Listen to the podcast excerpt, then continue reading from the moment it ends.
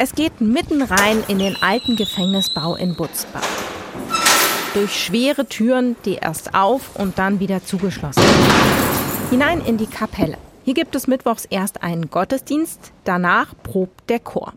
Seit einigen Jahren leitet Marion Barthe den Chor. Für sie ist die Arbeit nicht groß anders als mit ihrem anderen Chor draußen. Erst werden die Stimmen warm gemacht und dann wird natürlich gesungen. Weil der Chor ein Kirchenchor ist, vor allem Lieder aus dem Gesangbuch.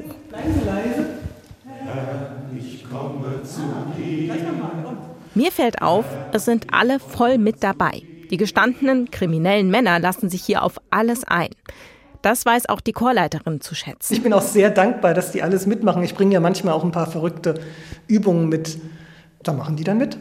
Das macht nicht jeder Chor. Das ist wirklich sehr schön zu erleben, wie sich die Herren dann auch ausprobieren und ich finde, das ist auch was Wichtiges, gerade in so einem Chor, dass die Herren die Möglichkeit haben, etwas auszuprobieren, vielleicht etwas Neues an sich entdecken. Für die Männer selbst ist der Chor wichtig. Das sagen mir auch einige im Gespräch. So wie dieser Gefangene, der seinen Namen lieber nicht nennen möchte. Also ich bin jetzt hier fast ein Jahr beim Kirchenchor dabei. Und ähm, während das ähm, Leben hier im Knast eigentlich sehr deprimierend ist, ähm, ist die ganze Zeit eingesperrt. Aber der Kirchenchor, da ähm, kann man sich richtig mal wieder ähm, entspannen und ein Stück von Freiheit fühlen.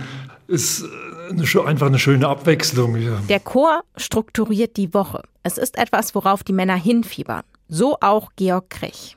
Ich singe auch ganz viel auf der Zelle, auch auf der Arbeit teilweise singe ich vor mich hin, was mir neue Kraft gibt, dann immer wieder mich stärkt, weil das brauchen wir ja. Und nicht nur das Singen.